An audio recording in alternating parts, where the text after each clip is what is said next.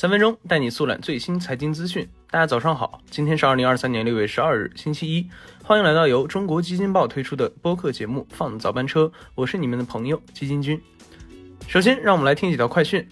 备受市场关注的公募基金固定管理费率调降方案可能会在近期出台。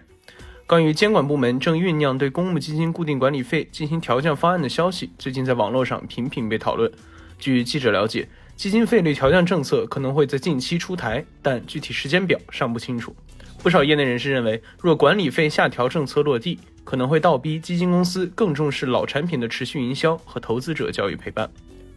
本周 A 股市场将迎来今年以来较大规模的解禁。据 Wind 数据显示。本周内共有七十八家公司限售股将陆续解禁，合计解禁六百一十一亿股。按六月九日收盘价计算，解禁总市值为三千八百七十五点零三亿元。其中，从解禁市值上来看，一家银行占据首位，解禁市值超过三千亿元，占据本周解禁总量近八成。而光伏组件龙头天合光能紧随其后，解禁市值也达到了三百一十九亿元。转融通业务激增十八倍，巨头纷纷出手了。近日，大成、华安、广发、南方、汇添富基金等多家公募巨头发布公告，将转融通证券出借业务纳入旗下部分基金投资范围。截至今年一季度末，已有二百七十一只公募基金参与了转融通业务，参与市值近七百五十亿元，在近三年激增了十八倍。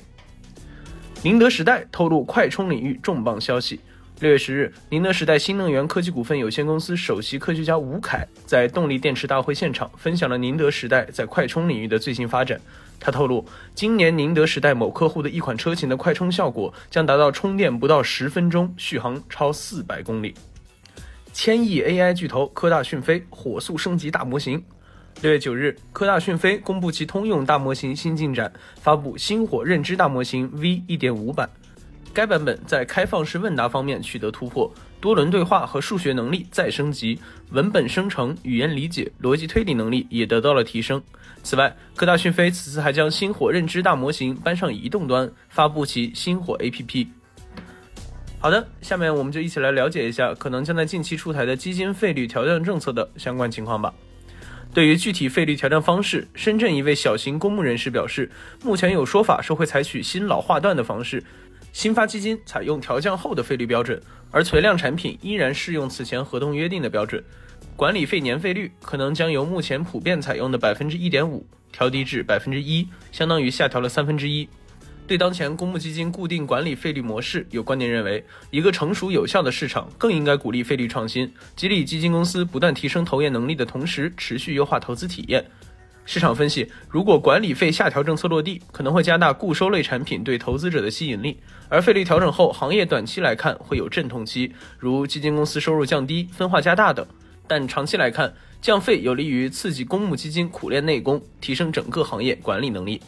一位业内人士表示，对于基金公司来说，如管理费下滑，基金公司会将更多的精力放在老产品的持续营销上，通过积极拓展产品的持续营销手段，创新投资者教育和陪伴的方式。说到这里，基金君也想来问一下各位听众朋友，你对这次可能会进行的管理费率的调整有什么看法呢？你认为这次调整会给普通投资者带来什么好处呢？欢迎在评论区留言讨论。